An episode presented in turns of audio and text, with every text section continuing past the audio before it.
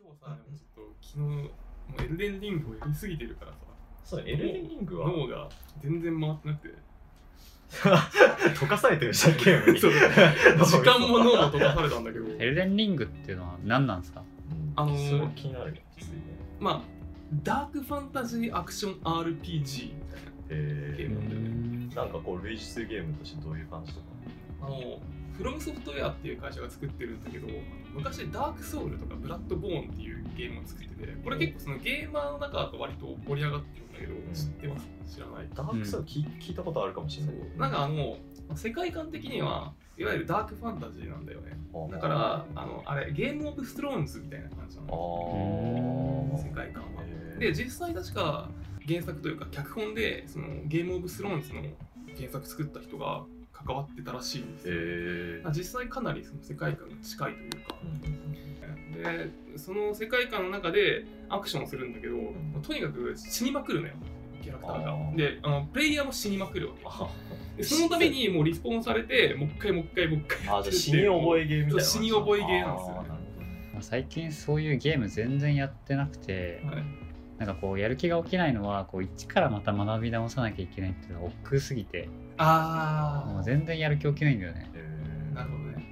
ルールをやっぱこう一から覚えていくっていうのだるいっすよね結年齢的なも構のですかね年齢的になのかな。しかもなんかね最近のゲームはちょっと自由度がすごい高いんだよな。んかあオープンワールドゲーってやれるやつですね。めちゃくちゃ自由度高くてもう何したらいいのか分かんない。途方に暮れるみたいな。誰も教えてくれないみたいな。目的がわかそうあのらなくて広い世界でで何でもできるんだよって言われるんだよね。そうで何でもできるけど何すればいいか何すればいいか分かんないって。広大な荒野で一人ポツンと佇んでいるだけやっぱこう。小学校の時にこう夢何みたいな言わ言われる言われる時と同じ感じ バーニングの主人公じゃん。何もできなくなるっていう途方に暮れるんだよね。じゃあそのバーニングの話つながったところで。おおお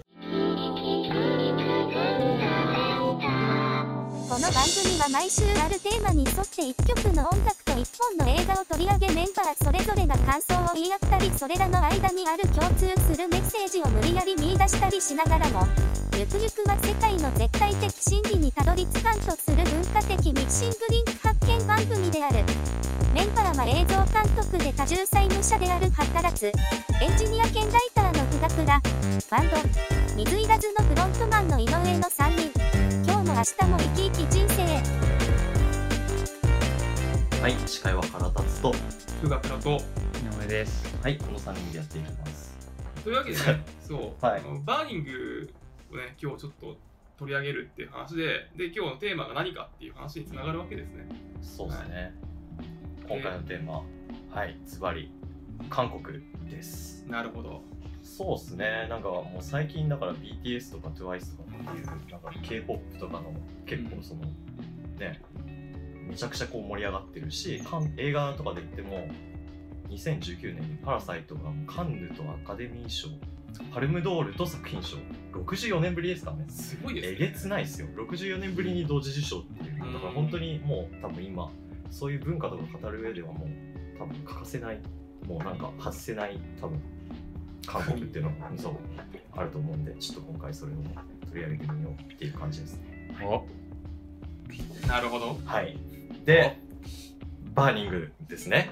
はい。バーニングと空中泥棒のテスターこの2作品を通して韓国っていうものをちょっと語っていきたいと思います、はい。はい。はいまあ、はい。じゃあ映画の話ね、まあ、移ります。はい。バーニングは、イ・チャンドン監督作による2018年に公開された韓国のミステリードラマ映画。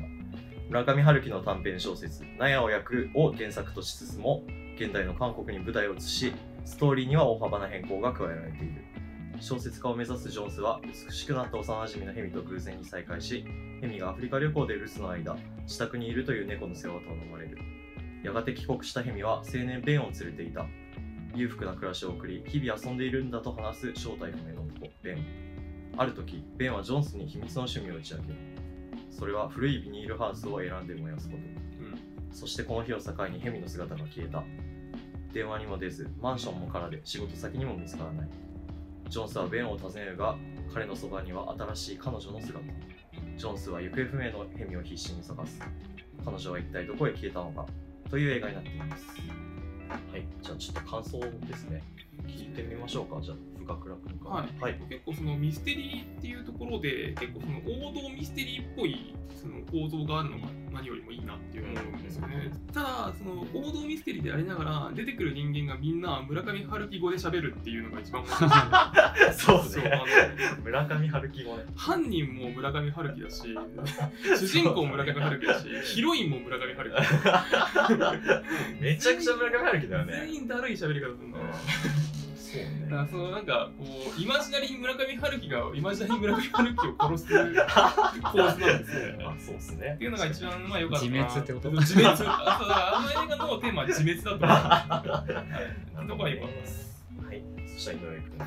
ですか？そうですね僕はちょっとピンポイントにちょっと今日は話していこうかなというふうに思っていて すごいのよ、なんか。落合陽一 イノベーターみたいな。で、まあ、どこを切り出すかでいうとこうバーニングの中でこう派遣のなんか日雇いのバイトに行くシーンみたいめなのがあちゃくちゃるんだけどね。ピンポイント。だね。でそれそれどんなシーンかでいうとこうなんか面接みたいなのわかんないけど集められて、うん。その場でこう1番お前住所どこだ2番お前住所どこだみたいなので、お前がそのまま働けるのかななんか面接みたいなのが行わあれますすね。うん。はいちょっとそのシーンをちょっと切り出そうかなというふうに思っていて。ちょっと詳しくはちょっと後でまた話そうと思うんですけど 僕昔こう日雇いでねうんうん。某パン工場で日雇いの労働をしてたんですけど、ちょっとその時を思い出してすごい苦しくなったっていう。そう刺さっちゃったいやそう刺さっちゃってそこ刺さる人超珍しいと思うけどあの映画で。まあまあまあでもねそうですよね。そのなんか結構そのでも貧しき者の苦しみみたいなのは結構まあテーマとしてはやっぱ強いですからね。やっぱその本当にねその設定としてもだからあれだよね。その原作とかってさなんか謎のお金持ち男っていう設定でベンはいるけど、うん。でもなんかその主人公が別になんかめっちゃ貧しいとかっていうのは特に書かれてないじゃないですか。うん。とことかも多分結構やっぱりその社会情勢反映しつつで具体的にね結構その辺やってるだから。監督がインタビューでも言ってたけどかなりこう世界がミステリアスに若者今の若者が見えているみたいな形を言っていてつまりその貧乏ってある状況っていうのはあんまり説明されてないけどなぜか貧乏なんだね。あのニュースのニュースのシーンが流れるんですけど劇中にそのはいはいはい若若者の失業率がみたいな。あれもこうなんか別に聞かないんですよね。うん。そうすると流れてくるみたいなところで。だからこう世界自体のがこうミステリアスに見えちゃう。うん。なぜか理由はないけれども現状こうである。そういう不条理な感じがすごい出てる。うん。うん。面白いですね。確かに。こうさその善悪ってものとかもさ、うん。その今回においてミステリアスなものとして描かれてると思うんですけど、うん。つまり何が善で何が悪かわからないっていうところもちょっとあると思うんですよね、でそれはそのまさにその金持ちのベンっていうのがただの、まあ、いわゆるいい暮らしをしている金持ちである可能性もあるわけで、うん。もしかしたらうん。何も悪いことしてない可能性もまあ苗空いてるから悪いことしてるんだけど ただ人殺しではないかもしれない。ただその区別をつける必要はないんじゃないかっていうふうに監督もインタビューで言っててこれが結構なんか面白いなと思っててその今のお金持ちってその謎の儲け方をしてる人たちがいるわけじゃん、うん。仮想通貨で儲けたりさ、そうやつらがいるわけですよ。でなんか不動産とかファンドマネジメントとかで儲けるっていう。ただそれは現実の生活からは切り離されている。つまり数字上で何かワンクリックで何かやったらなんか何百万円というお金が動いてそこでその人たちはお金儲けをしているという。でもそれって現実の生活とは全く結びついていなくてただそのワンクリックで動かしたお金によって実は何万人もの若者が失業していたりするわけだよね。うん。それって実はあの人殺しと、まあ、何が違うのかはいっていうところはちょっと難しいところがあるよねっていう。そこの線引きのラインっていうのが面白いですね。実は曖昧なんじゃないのか。でその数字上の話っていうところで深倉君が語ってくれたことと関連させて、うんさっきの某パン工場で働いた経験の話をここで してしまうとやっぱこの数字として扱われることっていうのをすごくなんかすごい体感できたところがそのパン工場で働いたことだったんですよ。その劇中でも何番何番って言われるんだけどそのパン工場で働いてる時はこう派遣くんっていうの全員派遣くんなんだよね。だこれは完全に数字として扱われてるわけ。あなるほどね。だから別に代替可能なんだよね。別に俺じゃなくてもいいし。で何しても怒られるのよ。ね。基本。どどういうこと？何してもこれよ何しても怒られるの？何してても。どどどういうこと？作業してても怒られる生きてるだけで。生きいてるだけやすごいだからミステリアスな世界なんだよ何しても怒られて怒られる内容もよくわかんないとにかく怒られる、なるほどなるほ辛かったでも不思議なのはねちょっと続けると。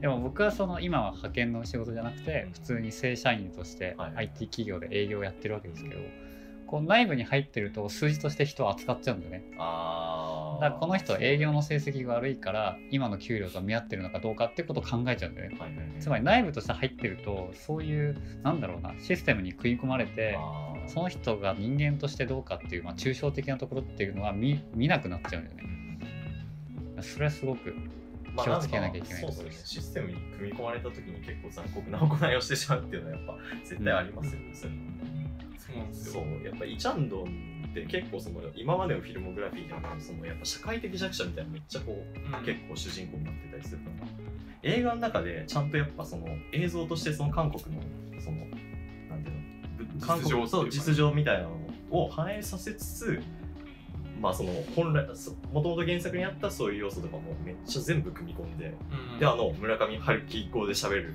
キャスティングとかがあるわけじゃん。あれができてんのはマジでなんか普通にイチャンドンすげえなって思いましたね。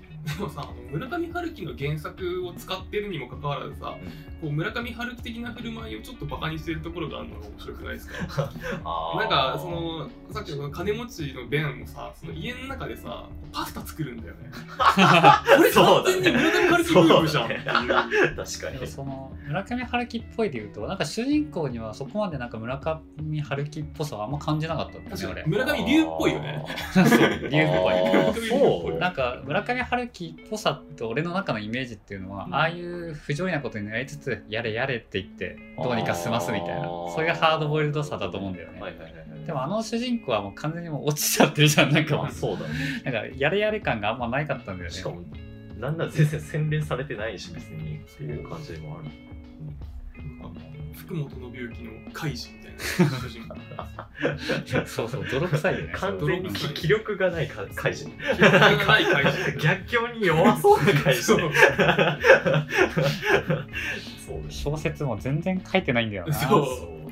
なんか書いてるって思ったらさ、あの嘆願書みたいな。嘆願書みたいなさ、おいおいおい、こいつ小説書けよみたいな。そうでも嘆願書の文章はうまいって周りに褒められる 文才はあるんだな文って。いう章うまいねって言われるなんや調べてる場合じゃないだろうっていう感じそうね。そうだね。結局、ナヤって言ってもね、ビニールハウスに変わってるのとかもね、結構なんか面白いですよね。違う,、うん違うよね、だってナヤとビニールハウス。でもそのビニールハウスをこう探すってちょっとやばいよねやっぱりね。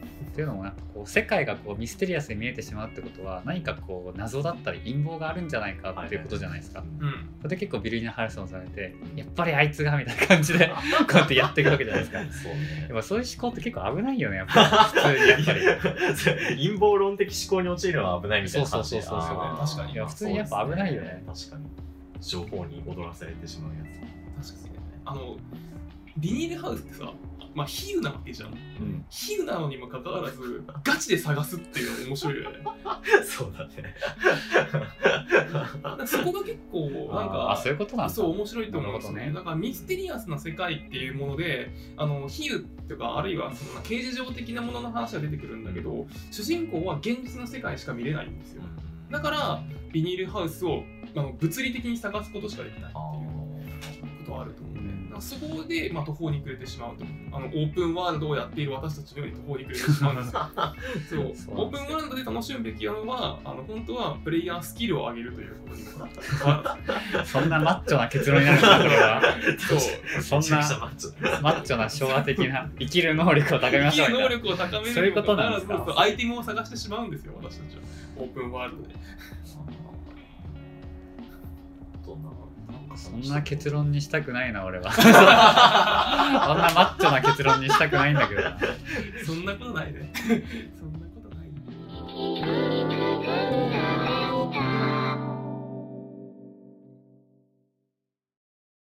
あのーまあ、韓国っていうのを今回はテーマにしているので、はい。まあ、映画の話をしたら、まあ、次はえ音楽の話をして、まあ、ちょっと多面的に韓国っていうものを考えていこうじゃないかっていうところが今回ありまして、でまあちょっとそれでね韓国 K-POP っていうのはもちろんみんな知ってるわけですよ。まあさっきあの最初にね BTS なり TWICE なりあるいはブラックピンクなりいろいろいるわけですけどもそれ以外にも韓国の音楽シーンっていうのは当然存在するわけでその中でも特に今は韓国のインディーミュージックシーンっていうのが、まあ、熱いと。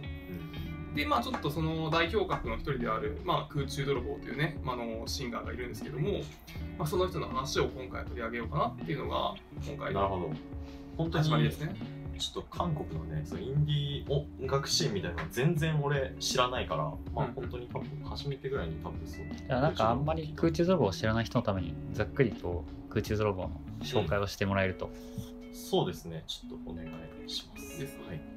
まあ、空中泥棒をね、あのまあ、韓国の卓録アーティストというところで、で2015年に、まああのデビューの新アルバムである、その公衆道徳っていうアルバムを出したんですけど、ん。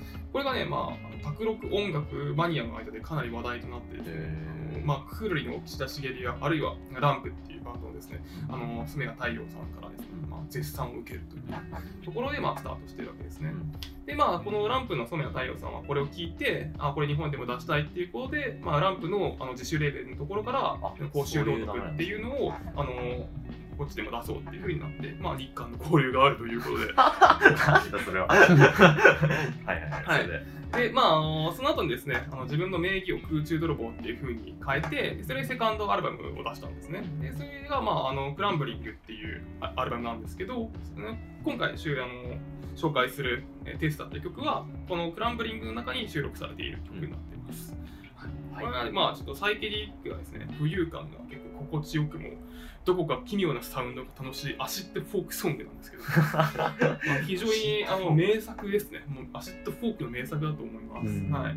じゃあちょっと僕から印象なんですけど、まあ、結構そのなんていうのかな音としてはですね、まあ、アシッドフォークっていうジャンルをもう僕はそもそも知らないんであれなんですけど、まあ、結構生音っぽいナチュラル感があるこうなんかなんか穏やかな感じの中になんかこう結構そのなんていうの電子音っぽいさなんか違和感みたいなのがこう絡まってでなんか最初とか結構穏やかにこう進んでいくんだけどなんかそこはダイナミックにいくところとかも面白いなって思ってであとなんだろうな。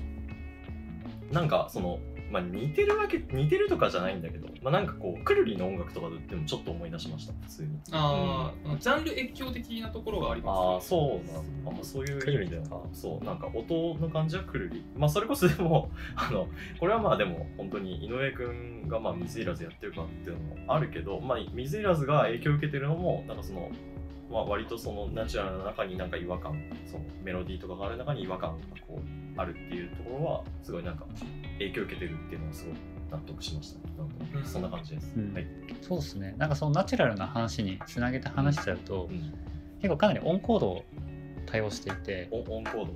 コードって何かっていうと、はい。なんか C だとジャーンって感じになるんだけど、うん。ちょっと上に別のルート音が乗ることで、うん。なんか広がりが出るというか、えー、音としてのまとまりがこうちょっとこうふわって広がるみたいな。なんかつかみどころがつかみづらくなるっていうか。それでオンコードすごい多用していてうん。この曲は。そういうところで抽象度も上げてる。これはなんかね意図的じゃないと思うんだよね。感覚的にすごいやってんのかなというふうに思ってて。だからそういう感覚を持ってる人なんだなっていう。すごい面白いところでした。なんか井上君はそれなんかさい一回そのなんかテッサのなんていうのコードを全部さ確認しながら弾いたんでしょ右コピしたんでしょ偉いよ。分析してそれで分かったみたいな話だからそれでいいのはうん。そういう僕はなんかそう自分が楽曲を作る上で好きな曲とかをこう分析するんだけど、それって結構なんかねきついところがあってこういいものをネタを手品のこうネタが分かっちゃうとげんなりするみたいな。はう。んあそういうのあるじゃないですか。そういう感情にいつも抱いちゃうんですよね、うん。でもこの曲は全く何やってるのか分かんない。へー。そういうコードとかを分析したけど具体的にじゃあどういう感じでこの音を作ってるのかとかうん。全く分からないからへいつまでも楽しめるっていういい作品になってます。ースルメのようにスルメのようにいつまでも続けてるいやほんと分かんないんだよね。よく分かんないんだうよね。マジで。ん確かにうん。まあ驚きは常にその聞きながら音楽の中に存在していて、まさかこの展開の後にこの展開が来るなんてっていうのは結構ずっと続くんだよね。でちょっとこの韓国の音楽シーンにも詳しい富岳君に今日聞きたいなと思ったのは あのなんかあの音像というかはい。あれ何なの？ああいうなんか他のシャドウコミュニティっていう確かいますね。韓国のインディーのアーティスト。アーティストがいて、はいはい。まあ、なんか結構音像が似てるわけだよね、へえまあ、あの何なのあの流行ってんの？韓国でああいう音像が。あそれで言うと、うあのー韓国のインディーミュージックシーンっていうのはかなりフォークを元にして作っているところが大きいんですよ。でこれなんでフォークが元になっているのかっていうところには一応まあ理由らしきものというかのがあって何かっていうとそもそもインディーミュージックシーン韓国のインディーミュージックシーンっていうのは2000年代入るまで存在しなかったと言っていいからなんだよね。どういうことかっていうと結局韓国ってさその、まあ、今でこそそのあの文化産業っていうのが非常に、まあ、盛んなわけですけどもこれってあの具体的に始まったのって90年代の初頭あるいは本格化したのは90年代後半からなんですよ。でそれまではまああのまあ、民主化運動とかがあの1987年にあるんですけど、それ以前ってむしろ言論統制だったりさ、そういう文化事業の弾圧みたいなものが行われていて、だからこそ、その音楽ってものが、まあ、えー韓国政府に公に認められていたのは、えートロットっていう演歌だけだったんですよね。でその中であの音楽をやっているっていうとそのまあたまたまいたサヌリムっていうバンドがいるんですけど、うんその人が、まあ、あのフォークソングであったりその当時流行っていたサイケデリックロックだったりっていうのをあのいろいろ取り入れた音楽をやってそれが70年代の中盤くらいかなにいたんですよ。うんその人が、まあ、いわゆる得意点的にいただけで、うん。それ以外はあのほとんどその音楽シーンらしきものっていうのはなかったってああじゃあそこからその70年代にその人たちがいてそこからはもう80年代とかは90年代もあ続かなかっのそう。インディーミュージックシーンらしきものってなかったっていう。でそこから90年代末頃から文化産業が始まっていったから、うん。そこから K-POP っていうのはあの本格化していくんだけどそうすると韓国のインディーミュージシャンっていうのはどこを、まあ、自分のルーツとするべきかっていうのがないわけですよ。はいだからその90年代80年代っていうものがずっと続いていたらば例えば90年代ではオルタナロックとかがさあったわけでその世界的な意味では。でもそういうものがないからあの2世代ぐらい前のあのフォークミュージックを元にしたサノリムをあの、まあ、元ネタにしてしまうわけだよね。うん。っていうところがあってかなりその韓国のインディーミュージシャンっていうのはそのサドリムから影響を受けてますって人たちが非常に多いので、へーそこの,、まあ、あのポストあの、まあ、インディーミュージック世代として空中泥棒がいるわけだけどだからこそフォークソングっぽいイズムとか、まあ、シャドウコミュニティもそうだけどっていうのが結構入ってくるんじゃないかなっていうふうに思いますね。うん。じゃあ本当になんかそれれは、じゃあなんかその海外のそのものからこう90年代のそういうところから影響を受けずにそそこのやっぱ国内のそのナショナリズム的になのかわかんないけどその70年代のそのアーティストからめっちゃ影響を受けてると、そうだね、もちろん海外のミュージシャンからも影響を受けているけれども、やっぱりその自国の音楽っていうものを大事にしたいっていうところは、やっぱそれぞれミュージシャンの中にあって、そうするとさ、その自分たちの国のそのまあルーツとなる、うん自分たちのサウンドのルーツとなる音楽何かっていうと、70年代のそのサヌリムだったりするっていう感じかな。もちろん、まあ、あの歴史っていうのはさいろんな、まあ、得意点っていうものがあるから、うん。ではないものもいっぱいいるんだけど大まかに言うとさっきのその歴史観っていうのがあるのかなと思うんですよね。でその中で言うと、まあ、今結構盛り上がりつつあるっていうところがあって、それは特にその街と結構なんですかリンクしているところがあって、あのソウルの中にホンデっていうさ地区があるんですよ。そこは、まあ、日本でいうところの下北沢みたいなところらしいんだけど、そこに大量にミュージシャンが集まってライブハウスのつなりなんだりを作ってそこで盛り上げてきたらしいですよね、まあ2000年代以降かな。その中で生まれたその、まあ、いろんなレコードレーベルとかもあってその中で、まあ、あのミラーボールミュージックっていうレコードレーベルがあるんだけど実はその空中泥棒ってそこから出てたりするんですよ。へだからもうそのいわゆる下北沢的な場所がこうどんどん作り上げられていく中で生まれたレコードレーベルが、まあ、いろんなその今のさそのインディーミュージシャンの輩出している。でもなんかその雰囲気は確かに感じててなんかコロナ行く前に僕韓国行ったんですよ。でその公衆事件以降ってことだよね要は。だからその音楽が流行ってきたっていうのはでなんかそのこうだんだん上がっていく感じがすごい街並みとしてあって、うん。なんかね全然有名じゃないこう路上ライブみたいなのをやってるんだけどめちゃくちゃ若者が集まってるんだよねそこに。全然無名のアーティストでも。特にイテウォンの方とかあの辺の方って日本の路上ライブってそんなないじゃん、ね、全然その集まったりはだからこうなんかねそういうエンターテインメントに対するこう期待感みたいなのがすごく感じたね。なんかね。ううん。んでなんだかんだやっぱね文化産業へのねあの投資額ってのがすごくてですね。うんあの2020年度の文化庁がですね調べた数字があったんですよ。俺衝撃を受けて、はい韓国ってあの1年間に使うその、まあ、文化支出額っていうのが、はい。あの3438億円の。でこれは政府予算の1%を使ってるんですよ。で日本じゃあどうなのって見たら日本って1168億円で政府予算の0.1%しか使ってない。うん。10分の1以下なのよ。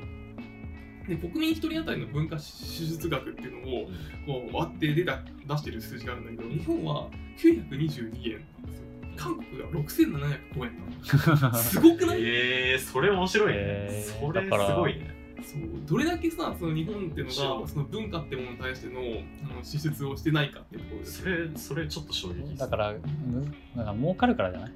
そう。儲かるから。まあで儲けるようにしたんだよね。だからその文化事業っていうものをそうあの力入れていこうっていうふうに、まああのまあ、政府系政権がねあの90年代末からやっていったっていうところがあるからそれは当然そうなんだけどだから働く君は好きじゃないかもしれないけどやっぱネットフリックスの韓国コンテンツってすごい面白いですよ。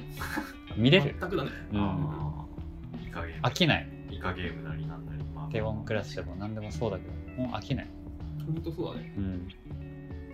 そう。だからそれがねなんかこうやっぱ国が主導して何かをするっていうことの意味っていうのを感じますよねだからそうっすよね。だからそこ難しいのはだからそういう大きな国としての予算で K-POP なりそういうネットフリコンテンツなりが生まれてると。しかしその一方でインディーアーティストにはそんなに還元されてないっていうのが難しい問題なんだよね。そうだね。ん。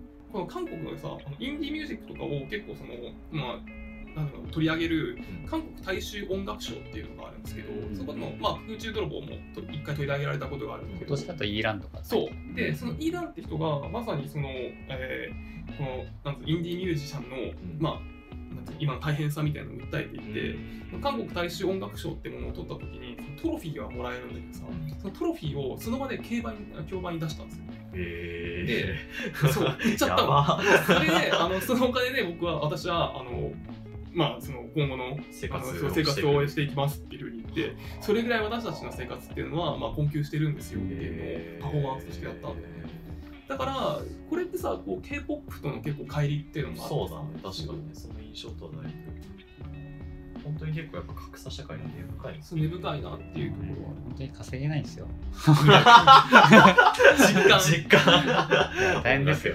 まあそうだよねそういう意味だとその貧しさみたいなものって結構空中泥棒の音楽の中でも、詩として結構出てくるような感じがしていて。そうなんですよそ題名がね鉄の鎖だからね。そう。そうだよあのアルバムのタイトルの「クランブリング」っていうのもさ、まあ、あの英語で、まあ、ポロポロ崩れるみたいな意味うん。つまり、まあ、老朽化していくものみたいなもののイメージでよく使われてるんだけどそれをまあ一種ね、まあ、ちょっと自分自身の生活とも、まああのまあ、引っ掛けて話あして。いるそういう内容自体すごいフォーキーな内容だよね。そう。あーじゃあそこはもう結構本当フォーク精神的なもの半というかそうだね、四畳半フォークっぽい感じがするするんだよね。まあ今まで3曲目やったけど、まあ、やっぱテッサが一番こうちょっととっつきにくいなっていう感じはあるわけ。あの全然音楽聴いてない側からして、はい。そう。だからなんかあまあ確かにこれはちょっと普通にこう聞いてもえ売れなさそうだなとは普通になんかパッと分かる感じっていうのがある面白いなと思うは思うけど、うん。それやっぱり難しいところですよねいやーまあでも、まあ韓国が結局その貧富の差ってものがさ、その歴史観がまあ短いっていうのもあって、すごく激しくそのコントラストが出てしまうっていうのがあると思う。その中での、まああの、じゃあどこに富が集中して、どこにあの貧しさが集中しているのかみたいなものが、やっぱバーニングにしても空中泥棒にしても、っていうのは結構その象徴的に描いてたような気がしていて、まあ、なんていうんだろうね、そこはまあ本当に、でも今後ね、それこそ大統領選もあったし、ね。最近、まあ。変わってくるところも、まあ、今後あったりするのかなとかは思いつつ、まあね、なかなか変わるのも難しいだろうなっていうのを思い、途方に暮れるオープンワールド、こういうこの世界。終わり方そうっすね。あ韓国行くとすごいエモい気持ちなんだよな。なんかいや本当になんかどどういうふうに思ったの？なんだろう。ね教習感だよねなんか。あなぜか。なぜだか行行ったことないのにあるんですよねさて、そろそろ終了の時刻が近づいてきたようです。キーキ文化センターは今後も不定期に更新を続けていく予定ですので、興味ある方はチェックしてもらえると嬉しいです。はい、それでは皆さん、また会う日まで。さようなら。だからさよなら